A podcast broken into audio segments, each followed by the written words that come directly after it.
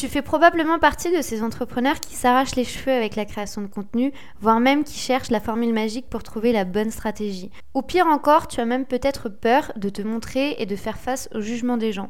Si tu t'es retrouvé dans ces trois situations, eh bien j'ai le plaisir de t'accueillir dans la formation gratuite de la But First Academy, la Tasting Experience. Une formation qui va te montrer comment faire pour réellement bien appréhender le contenu et faire en sorte d'adopter la bonne stratégie. Si tu veux nous rejoindre, rendez-vous à l'adresse goldencircle.fr où tu peux également venir cliquer dans le lien de la bio de la But First Academy sur Instagram. Je serai ravie de pouvoir t'accueillir et désormais je te laisse avec l'épisode de podcast. Bienvenue dans le podcast But First Academy, le podcast où on va parler marketing de contenu, SEO, copywriting et business en ligne. Je m'appelle Marine, je suis experte SEO depuis maintenant 7 ans. Autour d'un café ou d'un thé, peu importe, parlons de stratégie dans une ambiance conviviale et détendue. Bonne écoute J'espère que vous allez bien, je vous souhaite la bienvenue dans un nouvel épisode de podcast. Aujourd'hui je ne suis pas toute seule puisque l'on accueille Chloé qui est rédactrice web mais également Pinterest Manager et vous allez voir, elle va vous ouvrir un petit peu le champ des possibles par rapport à un site internet. Parce que oui, avoir un site internet c'est bien, mais avoir un site internet visible où les gens vous trouvent et vous voient quand ils ont besoin de vous, c'est encore mieux. On a parlé stratégie de visibilité, mais également de la plateforme Pinterest et de toutes les approches que vous pouvez ici aujourd'hui mettre en place pour votre site internet. Parce que oui, l'intérêt, ça va être que les gens vous trouvent, que les gens vous voient, mais surtout que les gens deviennent clients chez vous. Donc vous allez voir comment est-ce que vous devez construire votre site internet et comment vous devez construire votre contenu pour être sûr que cela se passe. Si vous préférez le format vidéo, sachez que notre échange a été filmé et enregistré. Il est désormais disponible sur notre chaîne YouTube. Je vous mets le lien juste en dessous de cet épisode. Bonne écoute Merci beaucoup d'avoir accepté mon invitation. Est-ce que tu vas bien? Ça va bien, euh, merci. Et puis bah, merci pour, euh, merci pour l'invitation, ça me fait très plaisir d'être là. Avec grand plaisir. Euh, du coup, pour les personnes qui ne te connaissent pas, est-ce que tu pourrais du coup te présenter, nous expliquer un peu qui tu es et ce que tu fais dans la vie? Donc, euh, bah, moi, c'est Chloé. Je suis euh, Pinterest manager et rédactrice web. Et je vends aussi des templates et des programmes en ligne autour du coup de ces deux thématiques de Pinterest et de la rédaction, particulièrement pour les blogs, puisque c'est vraiment le type de rédaction qui me plaît le plus. Ok, bah, du coup, on, va voir ça, comment du coup transformer les, les visiteurs d'un site internet en clients euh, via du coup le, contenu sur le blog. Mais du coup, avant qu'on approfondisse un peu la thématique, est-ce que tu peux nous expliquer un peu comment tu t'es lancé? Quel a été ton parcours face à ce blogging et face à Pinterest? Comment tu as découvert ça et quand est-ce que, quand est-ce que tu t'es mis dans le, jeté dans le bain de l'entrepreneuriat, je dirais? Alors moi, mon, parcours d'entrepreneuse, euh, il est, ça, ça, fait longtemps en fait que je suis, euh, que je suis à mon compte et mais j'ai l'impression d'avoir eu plusieurs vies durant, durant toutes ces années. Et alors même mes débuts dans le web, en fait, ça a vraiment commencé par hasard. C'était euh, dans les années, euh, fin des années 2010, la grande époque euh, des blogs et des, magazines participatifs. Tout le monde lançait des sites où tout le monde pouvait s'inscrire et, publier ses propres articles. Et moi, en fait, je connaissais une blogueuse mode par une amie en commun qui a créé un site de ce genre-là où on pouvait s'inscrire et publier nos propres contenus. J'ai écrit quelques articles. Comme elle me connaissait, elle savait que j'étais dans une situation professionnelle qui me rendait pas super heureuse. Elle trouvait que j'avais une bonne plume, donc euh, elle m'a proposé de venir euh, travailler avec elle et c'est comme ça que j'ai commencé à travailler dans le web. Donc vraiment, euh, moi j'avais fait des études d'anglais. De toute façon, j'ai eu mon bac en 2003 à l'époque. Des formations pour bosser dans le web, ça n'existait pas vraiment. Et donc voilà, c'est un peu par hasard que je me suis retrouvée euh, là-dedans. Mais ça m'a plu. Puis moi, j'aime écrire, donc euh, donc c'était c'était super. Et euh, bah donc j'ai travaillé quelques années avec elle dans, dans sa boîte. Et après, j'ai quitté cette entreprise. Et alors que je cherchais un job de salarié, parce que faut pas oublier qu'il y a il y a dix ans, on parlait pas d'entrepreneuriat comme on en parle aujourd'hui. On avait à peine Instagram commençait tout juste à arriver. Euh, Pinterest, je crois que c'est 2000. Moi, j'ai ouvert mon compte, je crois, en 2012 et je crois qu'ils sont lancés en 2010, un truc comme ça. Donc, c'était vraiment très euh, balbutiant, cet entrepreneuriat en ligne. On n'avait pas toutes ces conversations qu'on a aujourd'hui et qui font, je pense qu'aujourd'hui, on se dit plus facilement, ah ben, je vais me mettre à mon compte. Euh, moi, clairement, en 2010, c'était pas une possibilité. En fait, je l'imaginais juste pas. Et l'entrepreneuriat, c'est juste un truc très gros d'entreprise, euh, de salariés, de machin. Donc, ça ça me concernait pas. Et en fait, en cherchant un job de salarié, j'ai eu plusieurs opportunités de euh, freelancing où on m'a demandé de faire un peu de traduction, un peu de rédaction. Euh. Donc, du coup, ben, j'ai commencé comme ça, pas par hasard, quoi. Et alors, c'est pas la meilleure façon de, de commencer parce que, du coup, j'avais pas de, de, direction, pas de, pas de projet, en fait. C'était juste, bon, bah, ok, d'accord, je vais faire ça. Euh, donc, il y a eu quelques années de. D'un peu de flottement, mais, mais t'inquiète. Ouais, après, j'ai pas choisi. En plus, euh, je me suis investie dans des projets euh, qui n'ont pas marché ou qui n'étaient pas les bons projets pour moi. Donc, il y a eu vraiment ouais, quelques années de, de recherche et de flottement. mais bon, c'est. Ça fait partie du, ça fait partie du chemin. Clair. Je me suis lancée un peu comme toi. C'est-à-dire que quand ça te tombe dessus comme ça, tu, tu gères pas réellement bien le truc. Enfin, tu le gères un, peu un petit peu et, et, tu vas vers où tu peux aller en fonction des opportunités ouais, ouais. à toi. Et du coup, c'est réellement à ce moment-là que tu as découvert et que tu as compris l'importance d'avoir un site internet et d'avoir un blog quand tu t'es dit les gens en fait me contactent et me payent pour que je fasse ça? Euh, Ouais, j'avais bien compris que c'était quand même euh, important euh, pour euh, moi. Je trouvais ça.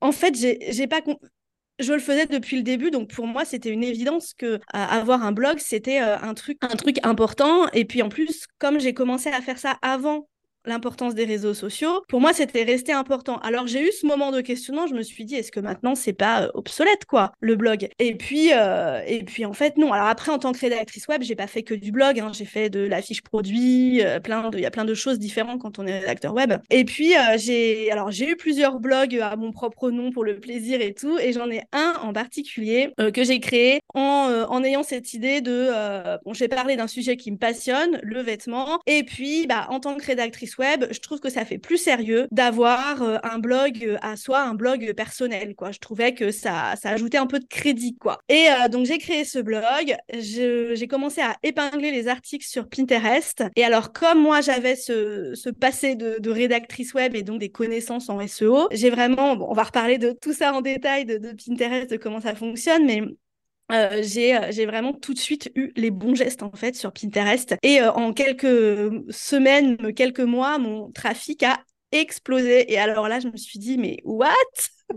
C'est quoi ce truc magique? Et là, je me suis passionnée de Pinterest, tu vois, je me suis formée et, et je l'ai vraiment ajouté après petit à petit à, ce que je proposais à mes clients, quoi.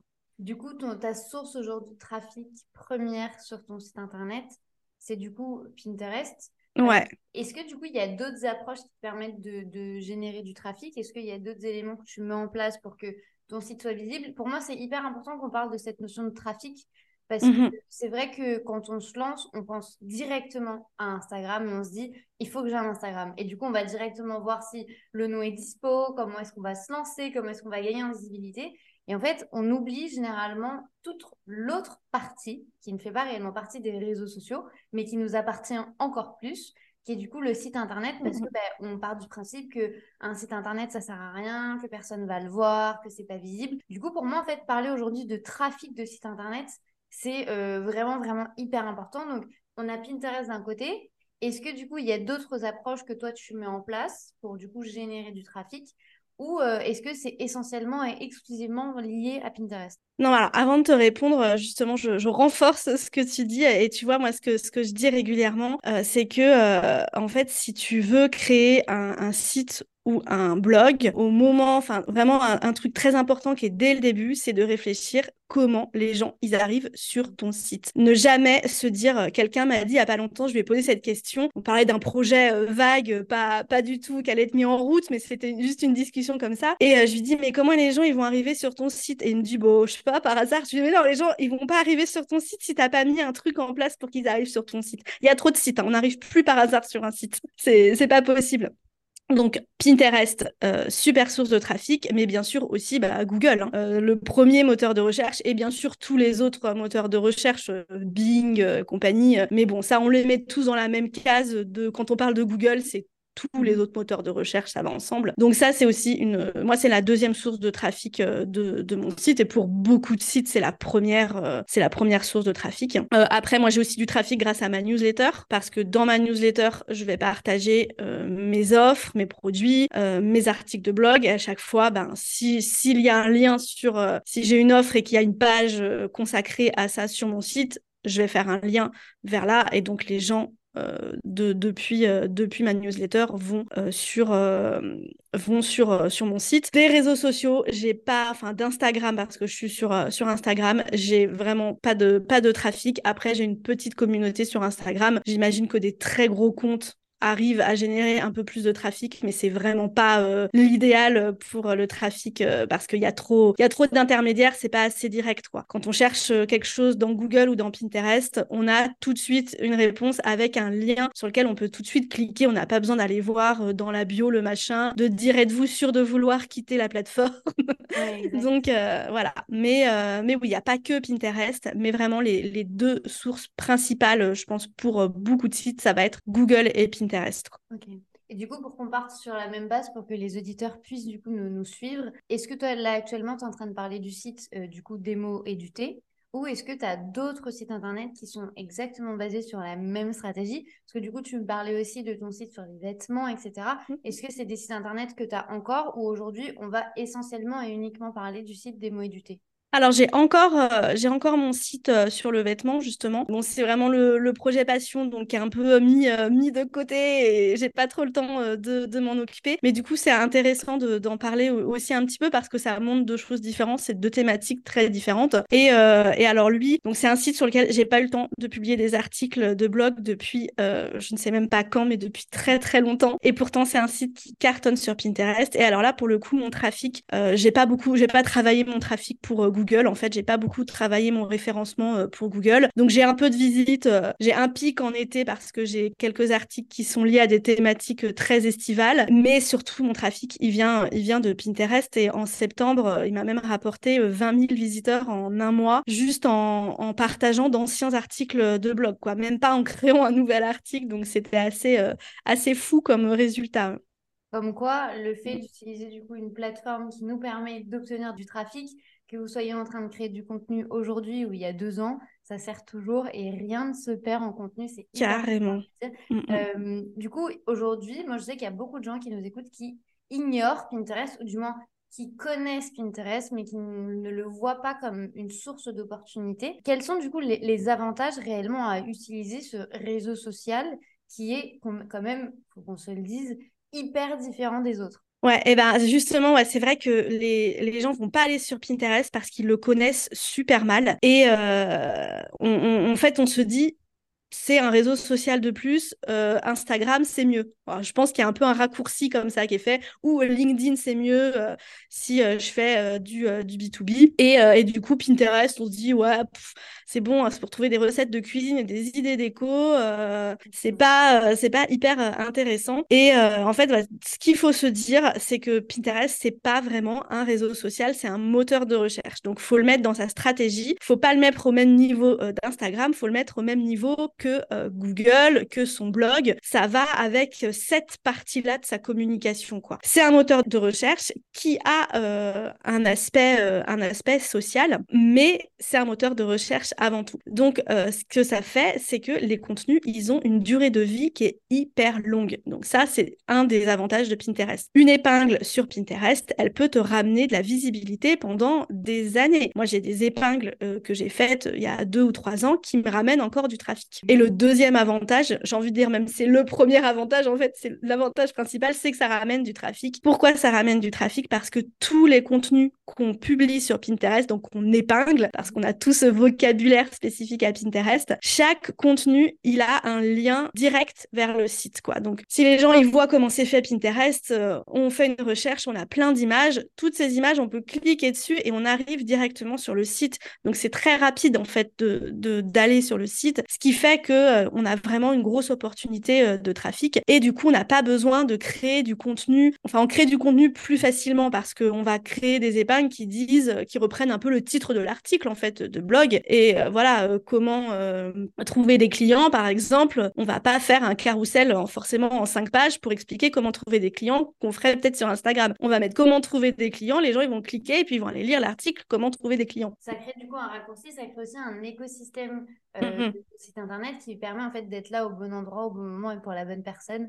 Moi, c'est ce que j'aime bien dire du, du, SEO et c'est la phrase que je garde à chaque fois j'ai référencement naturel, du moins pour l'expliquer aux gens qui pourraient ne, pas connaître la notion.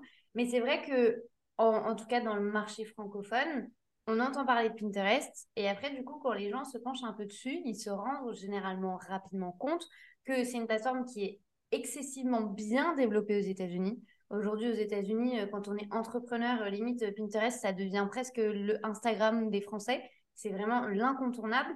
Par contre, du coup, quand on arrive vers le, marché francophone, on se dit, est-ce que réellement il y a des gens qui vont sur la plateforme? Est-ce que réellement il y a des opportunités? Euh, Du coup, toi, tu en es réellement la preuve que, ça fonctionne. Et moi, je peux également vous en parler puisque c'est comme ça que j'ai développé mon premier site internet euh, qui générait euh, plus de 50 000 vues par mois et c'était uniquement grâce à Pinterest et grâce au SEO. Quelle est selon toi la plus grande erreur que l'on puisse faire aujourd'hui sur la plateforme? Est-ce que ce serait de trop publier? Est-ce que ce serait de trop optimiser? Est-ce que ce serait d'avoir des visuels qui ne correspondent pas? Quel serait vraiment le, faux pas aujourd'hui à ne pas faire pour au moins espérer obtenir des résultats avec Pinterest? Eh ben, tu dis trop optimiser. Ben, en fait, non, je crois que l'erreur courante, c'est de pas assez optimiser. C'est de complètement oublier cet aspect moteur de recherche et SEO ou de passer dessus euh, un petit peu vite fait parce que justement, on, est vraiment, euh, faut vraiment se détacher d'Instagram ou de tous les autres réseaux sociaux, se dire là, ça, c'est un fonctionnement bien à lui, Pinterest. Je vais suivre ça, je vais apprendre comment il marche et je vais faire euh, ce qu'il faut faire sur Pinterest, pas ce qu'il faut faire euh, ailleurs. Sur, sur Pinterest, on peut, on peut épingler beaucoup en fait. Hein. Comme on peut, on n'est pas obligé non plus d'épingler 20 fois par jour. Hein. Vous entendrez d'ailleurs des gens le dire euh, si vous faites des recherches, mais ce sont des pratiques qui sont un peu obsolètes euh, aujourd'hui. Mais donc vraiment, ouais, l'erreur à ne pas faire, c'est euh, de ne pas optimiser parce que c'est ça qui donne la visibilité, c'est la première étape. Et la deuxième erreur à ne pas faire, tu parlais des visuels, bah, c'est aussi d'oublier cet aspect visuel de Pinterest. vraiment, tout passe par l'image, donc on n'a pas besoin de faire des trucs hyper compliqués. Hein. Euh, on peut s'en sortir sans être graphiste et sans engager euh, un graphiste. On peut tout à fait s'en sortir. Mais euh, on n'oublie pas quand même cet aspect visuel et on est vraiment dans, une plateforme où les contenus sont vraiment à côté des autres et nous, on doit, on doit ressortir pour, on doit attirer le regard de notre audience parce que sinon, on risque de se retrouver complètement noyé. Donc, il faut vraiment travailler ces deux aspects, le visuel qui attire le regard et euh, le SEO pour être diffusé tout simplement sur la plateforme. Il y a du coup euh, une stratégie qui est posée par rapport à Pinterest. Il y a, en fait, comme tu le dis si bien, on pose une stratégie par rapport à Instagram, on pose une stratégie par rapport à LinkedIn. Et bien là, il faudrait exactement poser votre stratégie pour votre site internet qui est du coup lié à Pinterest puisque ben, ça va vous générer du trafic. Est-ce que ça te prend beaucoup de temps? Parce que c'est vrai que généralement, quand on, on, parle site internet, on se dit oh mon dieu, ça me prend trois plombes. Écrire un article de blog, ça va me prendre deux trois heures histoire que ce soit bien complet. Alors si en plus je dois rajouter Pinterest et si en plus je dois publier, comme je le disais très bien, 20 fois par jour, mais je, je finis pas. Déjà, les gens, en fait, vu que les gens associent la plateforme à Instagram, ils disent déjà une publication Instagram, ça me prend du temps. Alors si je dois publier 20 fois sur Pinterest, je suis pas sortie. Combien de temps ça te prend et est-ce que ça te prend beaucoup de temps? Non. Alors, ça dépend, mais ça prend vraiment moins de temps que ce qu'on croit. Avant de rentrer plus en détail, je vais juste te, montrer mes exemples à moi.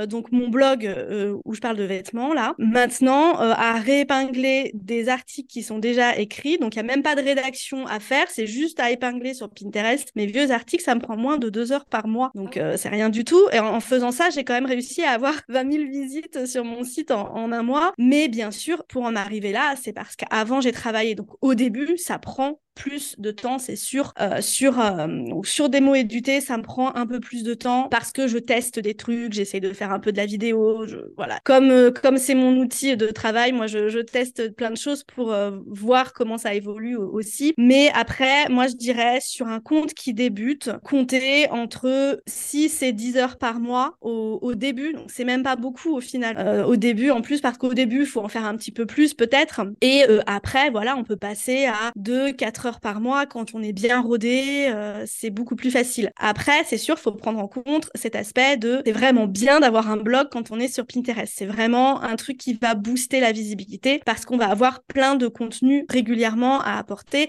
et qu'on va vraiment pouvoir répondre aux questions de l'audience. Donc, on apporte une vraie valeur, quoi. Donc, faut prendre ça en compte aussi. Faut rédiger des articles de blog. du coup, si on a déjà un blog, bon, bah, c'est pas du travail euh, en plus de rajouter le blog. On a déjà le blog. Autant continuer, rajouter quelques heures et aller sur Pinterest et se dire, au début, je suis investie, j'y mets un peu plus de temps, et puis après, je sais que ça devrait un petit peu se réduire. Et le blog, en fait, c'est pareil. Euh, quand on lance un blog, je pense bien de se dire, ok, je lance le blog. Là, mon objectif euh, cette année, c'est que de développer ce blog. Donc là, je vais publier un article toutes les semaines, mais je sais que je vais pas forcément faire ça pendant dix ans. Peut-être que après, bah, soit mon entreprise sera développée, je vais déléguer ces articles de blog, soit juste je vais en écrire moins mais ce sera suffisant. Et sur Pinterest, on n'oublie pas qu'on va pouvoir repartager ces anciens articles. Donc une fois qu'on a cette base de données de contenu, c'est bien d'en amener quand même euh, des nouveaux régulièrement. Par exemple, sur des mots édutés, où c'est une niche assez concurrentielle, le marketing et la communication sur, euh, sur Pinterest. J'ai pas pu publier d'articles ces derniers mois et c'est vrai que je ressens quelque chose dans, dans mes stats Pinterest, ça baisse un peu. Il faut que je m'y remette, quoi.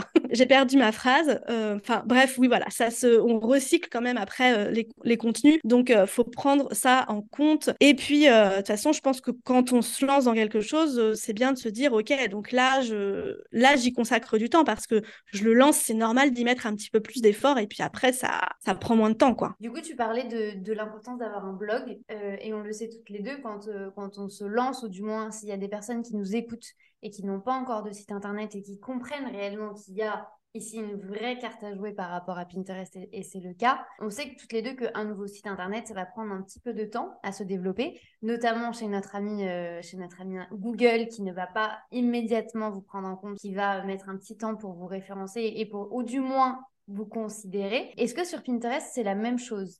Est-ce que sur Pinterest, un site internet euh, nouveau ou même un compte nouveau euh, peut tout autant avoir ses chances de se développer comme un ancien compte où ici l'ancienneté a aussi euh, une, une, importance, je dirais, par rapport, euh, par rapport à la plateforme. Alors, l'ancienneté, oui, elle a clairement, je pense, de l'importance. Euh, déjà aussi parce que euh, c'est vraiment les petits efforts accumulés. Donc, euh, moi, je parle de mon site qui me rapporte beaucoup de trafic. Oui, mais pourquoi? Parce qu'il est là depuis 2018 et que les, les épingles qui fonctionnent, elles s'accumulent, quoi, au bout d'un moment. Donc, forcément, au bout d'un mois ou deux, t'as pas beaucoup d'accumulation. donc, ça, ça se ressent. Après, les résultats, je trouve qu'ils sont quand même plus rapides que sur Google. Mais aujourd'hui, ils sont moins rapides qu'il y a 4 ou 5 ans il y a aussi plus de monde, hein, normal. Euh, les, gens sont venus sur Pinterest, heureusement. Donc, un petit peu de patience quand même. C'est pas une stratégie de, euh, de l'immédiat. Euh, ce que je conseille d'ailleurs, c'est des gens qui débutent complètement dans l'entrepreneuriat. Ils ont peut-être un peu plus de temps. Ça peut être un bon moment pour lancer leur blog, Pinterest et tout. Mais il faut qu'en parallèle, ils aient autre chose pour euh, se ramener des clients, leurs premiers clients. C'est pas là qu'ils vont les trouver parce que ça va prendre quelques mois. Donc euh, oui, si tu as du temps parce que tu débutes complètement, utilise ce temps pour construire euh, les bases de tout ça. Mais à côté, il faut que tu trouves des moyens plus rapides de trouver des clients. Quoi, hein. Donc ça prend quand même un petit peu de patience et après ça, ça dépend des niches. Tu vas avoir, euh, en fait, c'est la, concurrence, quoi. une thématique où il y a beaucoup de monde, ça prend forcément un petit peu plus de temps qu'une thématique où euh, bah, il y a quasiment personne et du coup, il y a quand même un intérêt de l'audience. Il n'y a pas beaucoup de personnes qui postent du contenu ou qui postent du contenu qualitatif. Là, il y a vraiment une place à se faire euh, dans ce cas-là. Et un, un, autre, enfin si on compare Pinterest et Google, je pense quelque chose qui est important à savoir aussi, c'est que le SEO sur Pinterest, il est vraiment plus simple mm. que sur Google et je trouve que c'est une super introduction en fait au SEO. Je comprends que ça fasse un peu peur le, le, SEO Google, surtout qu'en plus, bon bah dans cette thématique, il y a plein de gens super calés qui utilisent des mots compliqués, qui simplifient pas trop le truc. Euh, et, Pinterest, c'est une super introduction, en fait, si on, veut, si on sait que le SEO, c'est quelque chose qui va être important dans notre stratégie à un moment, qu'on a envie de jouer cette carte, mais qu'on se dit, mais moi, j'y connais que dalle, euh, qu'est-ce que je vais faire de ça, ça me paraît archi compliqué. Se dire, mais je commence sur Pinterest, et ben là, tu vas pouvoir euh, vraiment assimiler la base du SEO, les mots-clés, comment les utiliser, toute l'optimisation et tout. Et ça, bah, c'est vraiment hyper important. Et puis, c'est une façon, après, quand on arrive, se dit maintenant, je vais travailler pour Google, et eh ben il y aura déjà ce sera moins compliqué de s'y mettre. Et puis en plus, l'optimisation qu'on aura fait pour Pinterest, elle servira aussi euh, après euh, sur, euh, sur Google. Donc vraiment, ça peut être une super première étape quand on a un peu peur du SEO en disant il y a des chances pour que ce soit un peu plus rapide et en plus, ça va être plus facile à comprendre. Et surtout qu'il y a vraiment une carte à jouer ici parce que bah, pour parler d'un exemple que je connais très bien, qui était mon premier site internet, j'avais une épingle qui fonctionnait du feu de Dieu euh, sur, euh, sur Pinterest. C'est vraiment qui me rapportait peut-être, elle n'est pas 50% de mon trafic, mais je dirais bien 35-40%. Mmh. il faut savoir que c'était une épingle qui s'était retrouvée dans Google Images. Et du coup, en fait, dès qu'une personne recherchait le mot-clé pour lequel j'avais ranké, donc pour lequel je m'étais positionnée, j'apparaissais sur Google Images. Donc en fait, je capitalisais sur le trafic de Pinterest de Google, mais également de Google Images. Et du coup, en fait, toute la stratégie ici avait trouvé son sens et ça avait permis en fait de, bah, d'avoir beaucoup plus de résultats. Avant qu'on parle de, justement, parce que là, on parle beaucoup de visibilité. Et moi, j'aime bien dire que les chiffres, c'est bien, mais et après, qu'est-ce qui se passe? Donc, on va voir le et après. Par contre, j'ai quand même envie de rebondir sur ce que tu disais par rapport aux, niches, par rapport au fait que Pinterest, on entend souvent parler par rapport à la déco, euh, par rapport à la mode, euh, par rapport à la cuisine. Donc, c'est vraiment les trois thématiques phares généralement qu'on retrouve sur, sur Pinterest. Est-ce qu'aujourd'hui, Pinterest est fait pour tout le monde? Est-ce que tout le monde peut aujourd'hui se lancer? Est-ce qu'il y a une opportunité pour tout le monde? Ou est-ce qu'il y a certaines niches, il y a certains secteurs d'activité où on se dit honnêtement, ça n'a pas réellement sa place sur Pinterest parce qu'il n'y aura pas forcément d'audience. Alors, je pense que c'est comme partout, il n'y a jamais rien qui est fait à 100% pour euh, tout le monde. Donc, c'est sûr, euh, il y a des niches ou des thématiques qui vont pas être faites pour Pinterest où il n'y a pas, il a pas un intérêt euh, de l'audience ou bien ça s'y prête pas trop, euh, c'est sûr. Mais il y a quand même beaucoup beaucoup plus de thématiques qui sont présentes et qui sont recherchées sur Pinterest que ce qu'on croit. Donc il y a, y, vraiment quand même un sujet, des sujets très larges qu'on peut qu'on peut aborder. Et mais d'ailleurs, s'il y a des gens qui nous écoutent et qui se disent mais moi avec ma, ma thématique spéciale, vraiment je suis pas sûre que ce soit fait pour moi mais qu'ils n'hésitent pas à m'envoyer un message et à me demander T'en penses quoi? Est-ce que mathématiques a sa place sur Pinterest? Je vous répondrai euh, en 100% euh, honnêteté euh, parce que bien sûr, mon objectif, c'est pas de vous dire allez sur Pinterest en étant sûr que vous n'aurez pas de résultats. Mais voilà, donc c'est sûr, il y a des niches qui n'auront pas leur place sur Pinterest, mais il y a beaucoup plus de thématiques qui sont représentées. D'ailleurs, on peut faire un petit test aussi. C'est de, de, se dire ok, c'est quoi le, le mot qui représente le plus mathématiques, les, ou les 3-4 mots les plus importants qui représentent mathématiques et on va commencer à aller les taper dans Pinterest. Et là, on regarde, quand on tape, automatiquement, bah, comme on fait sur Google, la plateforme nous propose euh, des, recherches un, peu plus, un peu plus longues. Et ben, quand on tape mon mot-clé, est-ce que Pinterest continue à l'écrire pour moi, me le propose ou me propose d'autres euh, recherches associées. S'il fait ça, ça veut dire que les gens cherchent ce sujet sur Pinterest. Et on peut aller plus loin et chercher sa thématique et voir aussi s'il y a des résultats. Alors bien sûr, ça ne veut pas forcément dire qu'il y a un intérêt, mais bon, si quand même le sujet est déjà présent sur la plateforme, ça peut être un point euh, positif. Hyper intéressant. Du coup, on a parlé beaucoup de visibilité. On a beaucoup parlé du fait d'attirer du monde sur notre, sur notre site internet. Et moi, j'aime bien dire que c'est comme sur Instagram, c'est pas parce que vous avez euh, 10 000 vues ou 100 000 vues mm-hmm. que vous allez faire des ventes. Et sur le site internet, c'est vrai que c'est très stratégique d'analyser qui rentre sur votre site internet parce que là, pour le coup, c'est beaucoup plus détaillé que sur Instagram. Donc, en termes de stratégie, euh, on est quand même sur un socle qui est plus solide, mais ça n'engage encore une fois que moi, ce n'est que mon opinion. Quelles sont les étapes d'après? Parce que l'après est quand même très important. Donc, on attire du monde sur notre site internet. Quelles sont les étapes que la personne doit retrouver sur notre site? Parce que ben, c'est bien beau d'avoir un blog, bien beau de rédiger du contenu, mais il faut quand même que ce soit un minimum stratégique après par la suite. Quels sont, selon toi, les prérequis pour gagner des clients grâce du coup à cette stratégie où on attire du monde pour après les convertir et qu'ils deviennent clients sur notre site? Écoute, je suis complètement d'accord avec toi. Moi, ce que je dis tout le temps, c'est que le trafic n'est pas une fin en soi. C'est la première étape, quoi. Et ça, c'est comme toutes nos stratégies. On sait bien qu'il faut les penser dans un écosystème global parce que euh, bah, sinon, ça n'arrive pas euh, à la finalité qui est qu'on a besoin d'avoir des clients et de faire du chiffre d'affaires. On n'est pas là juste pour le plaisir de publier des articles de blog. Jamais. Surtout qu'en plus, le temps que ça prend, il va falloir quand même le Ouais, c'est clair, comme rentabiliser. Euh, donc, il faut vraiment penser Pinterest, se dire c'est c'est tout en haut du, du tunnel, quoi. C'est vraiment le début du chemin que les gens vont prendre pour arriver euh, jusqu'à devenir, euh, devenir mon client. Et euh, même, on va, on va attirer vraiment, grâce à Pinterest, on peut attirer une grosse audience nouvelle, des gens qui nous connaissent donc pas du tout. Alors, quand ils arrivent sur notre site, c'est une audience qui est, qui est froide, qui est pas du tout forcément. Alors, après, bien sûr, ça dépend des cas, parce que quand on a une boutique en ligne, on peut aussi avoir ses produits qui sont sur Pinterest. Donc, quelqu'un qui clique sur un produit, qui arrive sur une boutique en ligne, il peut être